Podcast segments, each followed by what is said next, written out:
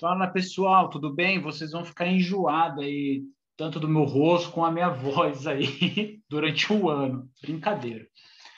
É, agora, focando né, no que é o essencial, que é o conteúdo, vai ser o capítulo 2, Território Brasileiro. Então, a gente vai falar nessa questão física, né, de localização o, do território brasileiro e também os principais tipos de regionalização que o nosso território sofreu. Aí a gente vai abordar dessas questões oficiais, né, que é feita pelo IBGE, e também por fins acadêmicos. Aí a gente vai pegar de Pedro Pinchas, Milton Santos e a professora Maria Laura. Beleza? Travou aqui? Vamos que vamos, pessoal. No primeiro momento, tem essa questão da localização do território brasileiro no globo terrestre. Tem esse planisfério que a gente já consegue tirar algumas características aí. A primeira, a gente pode dizer que nessa questão de extensão territorial, o Brasil é o quinto maior do mundo, só fica atrás de Rússia, Canadá, China e Estados Unidos, a gente só fica atrás dos Estados Unidos porque eles anexaram o Alasca em seu território. Se não fosse isso, a gente ia ser o quarto. É, agora, aqui na América do Sul, o território, a extensão do território brasileiro, ele ocupa aproximadamente 47%. Você vê que é praticamente quase a metade da América do Sul pertence ao Brasil. E ele faz fronteira com nove, com nove países, e um território pertencente à França, que é um território ultramarino chamado Guiana Francesa. Beleza, pessoal? Está localizado na faixa é, tropical, na zona tropical, que se estende aqui do norte do, do Trópico de Capricórnio e no sul do Trópico de Câncer. Toda essa faixa, então, é denominada como a zona climática tropical. As principais linhas que cortam o nosso território, a linha do Equador e o Trópico de Capricórnio. É, pro, é, são, essas duas estão nas extremidades, a linha do Equador na extremidade norte e no sul, na, o Trópico de Capricórnio. E devido a esses fatores de localização que está na faixa da zona térmica tropical, isso torna o nosso país ser um potencial é, produtor agrícola. E não é à toa que a nossa economia é, ela é praticamente baseada na, na agricultura, principalmente das commodities. A gente está falando da soja, da cana, da laranja, entre outros insumos agrícolas aí. E esse mapa eu achei muito bacana. Por que, que a gente é considerado um país continental? Esse limites aqui, né, que dá essa configuração, que é o nosso território, território brasileiro, e dentro do território brasileiro tem o território da, é, os países da, da Europa. Então a gente pode verificar o quê?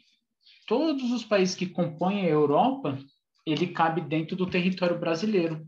Então, devido a essa dimensão territorial que a gente denomina o Brasil como um país continental. Beleza?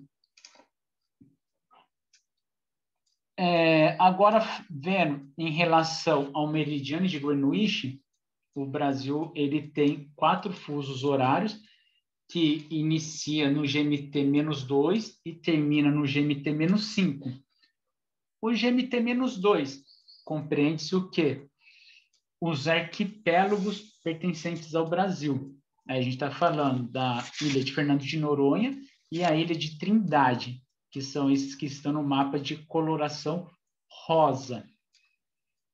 O GMT3, conhecido como o horário de Brasília, né, o horário oficial que todos do território brasileiro têm que seguir, que é a maior parte então do nosso território, que é compreendido pela coloração amarela, que pega a região sul, Sudeste, Nordeste e parte do Centro-Oeste e do Norte.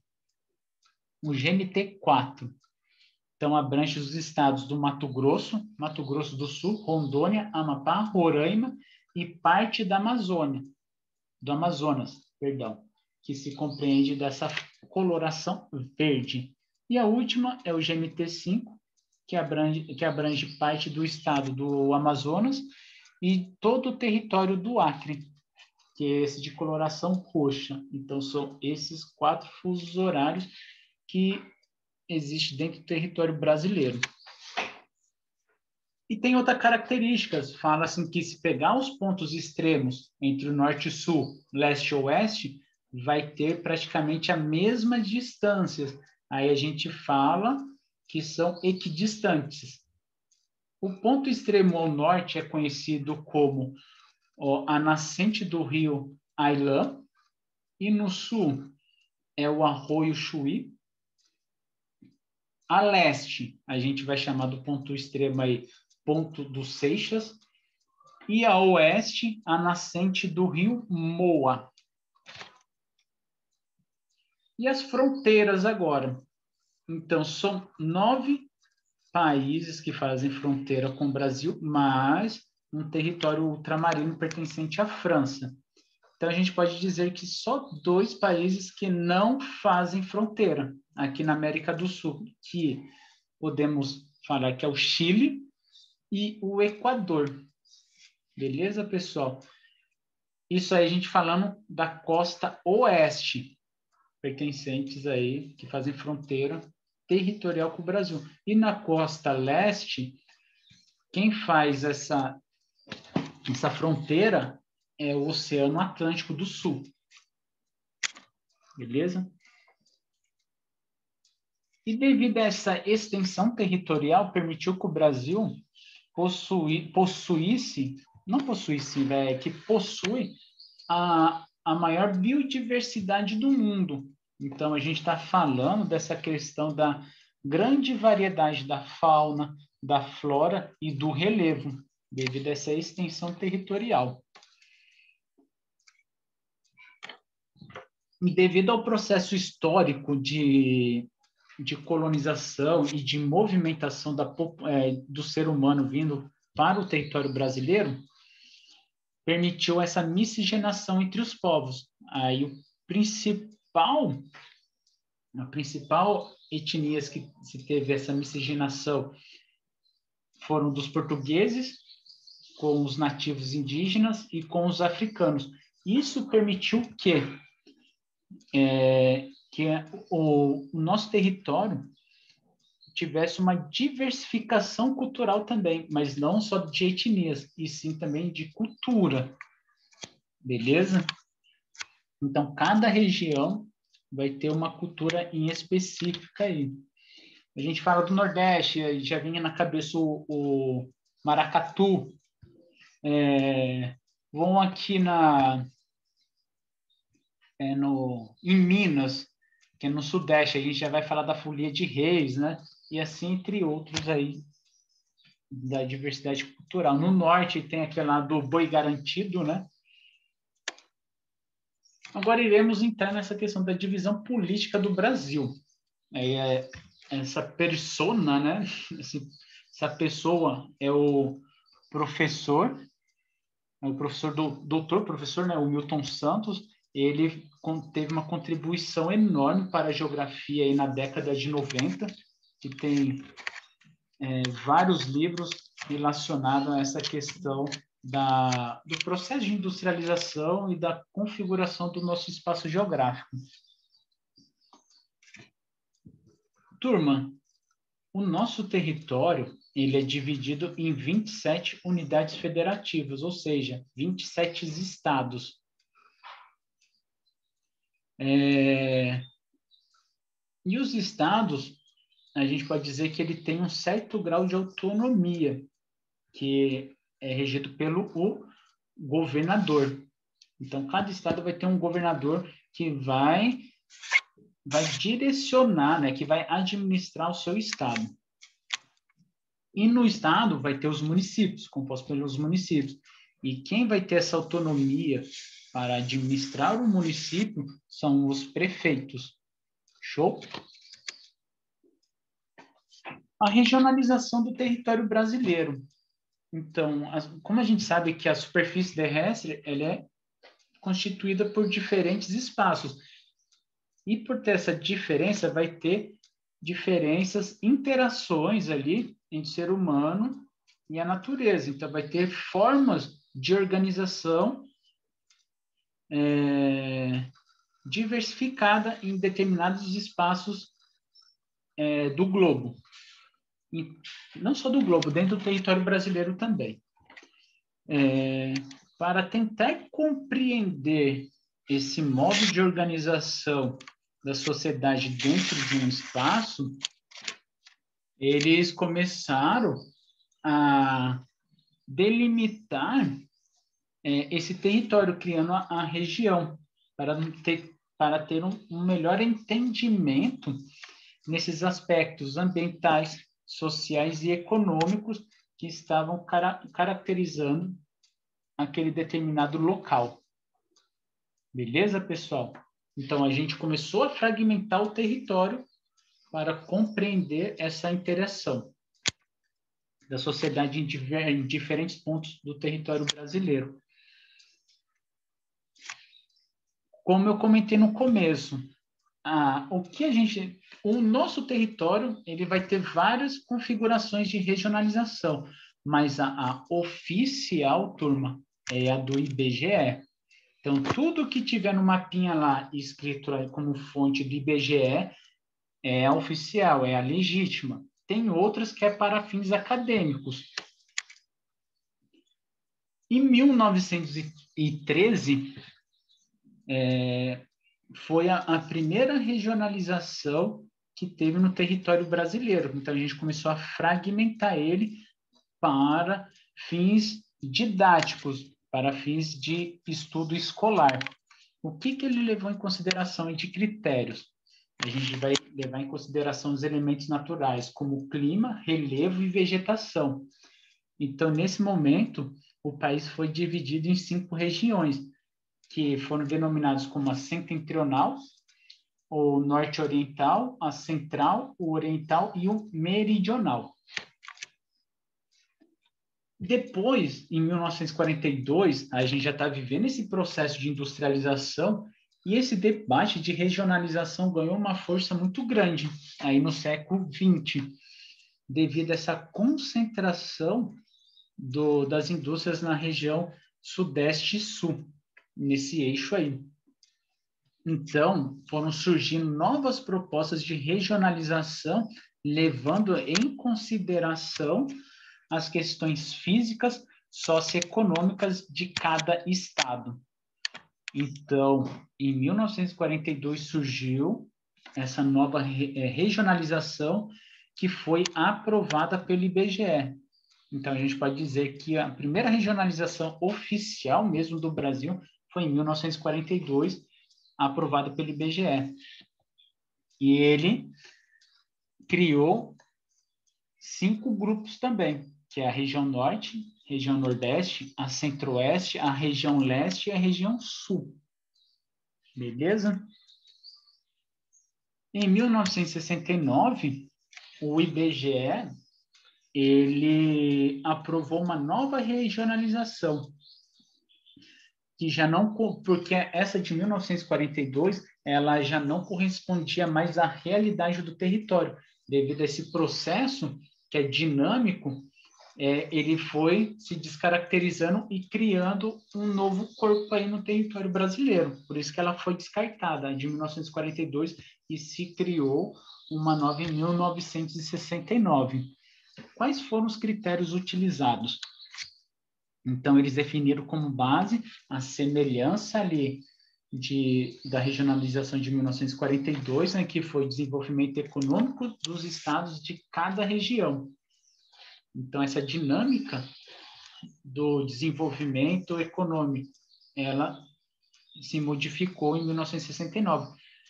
Deixou de ser um pouco concentrada na região do Sudeste e do Sul e se espalhou para o território nacional. Beleza?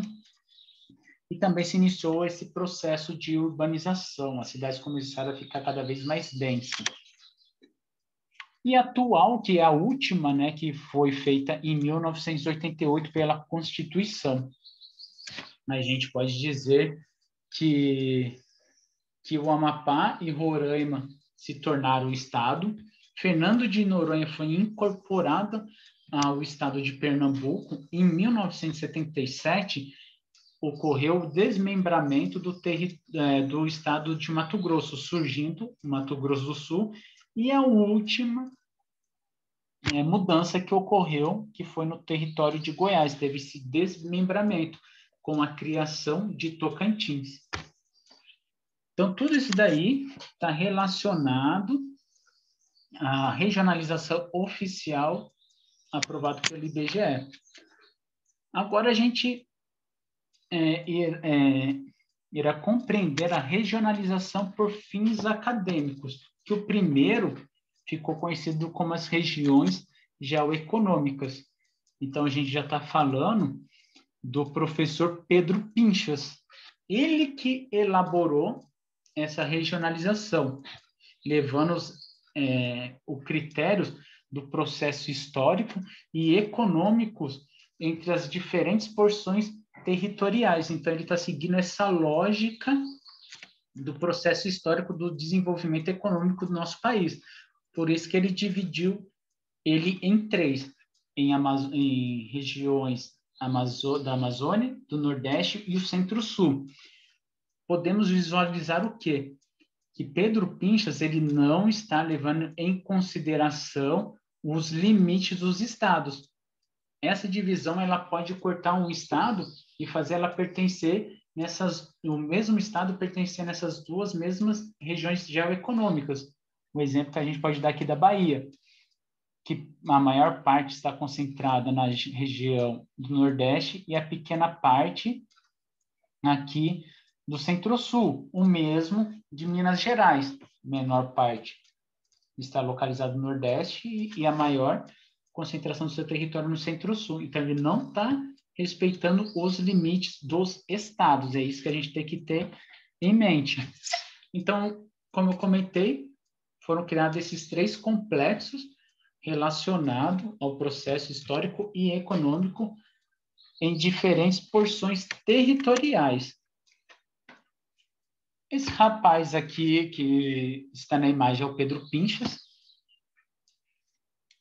Aí, turma, eu peço para vocês, para esse vídeo não ficar longo, para vocês lerem a característica de cada um desse complexo. Dúvidas, se vocês tiverem dúvidas, em aula eu vou esclarecer, beleza? E o próximo, essa regionalização dos quatro Brasis, que foi elaborado pelo professor Dr. Milton Santos, e pela professora doutora Maria Laura Silveira. O que, que ele levou em consideração aí de critérios? É o meio técnico científico informacional. A gente já está falando dessa questão da tecnologia empregada no território, essa questão do acesso. Beleza, pessoal? Aí, tanto o professor Milton Santos como a professora Maria Laura é, ela verificou que as informações e as finanças são diferentemente irradiadas pelo território brasileiro. Então, vai ter essa diferença é, no acesso tanto à informação e na questão financeira no território. Então, eles elaboraram as quatro regiões que ficaram conhecidas como essa região verde, é, a região da Amazônia, o amarelo clarinho, aqui onde estou passando com o mouse, é o centro-oeste. O amarelo escuro, aqui a região do nordeste. E o rosa é a, é a área das regiões concentradas. Beleza, pessoal? Só vou falar dessa concentrada, onde que, onde que tem uma, um acúmulo maior de tecnologia, de, de informação, de, de indústrias, esse fluxo do capital financeiro É por isso que ele chamou essa área de concentrada, tanto a sudeste e a sul. É a mesma coisa, pessoal. Vou pedir para vocês lerem as características desses, é, dessas regiões aí dos quatro Brasis. Dúvidas em aula irei esclarecer para vocês, beleza? Senão o vídeo vai ficar muito extenso. Galera, eu agradeço e na próxima aula estaremos juntos aí e irei tirar as dúvidas de vocês. Falou e até mais.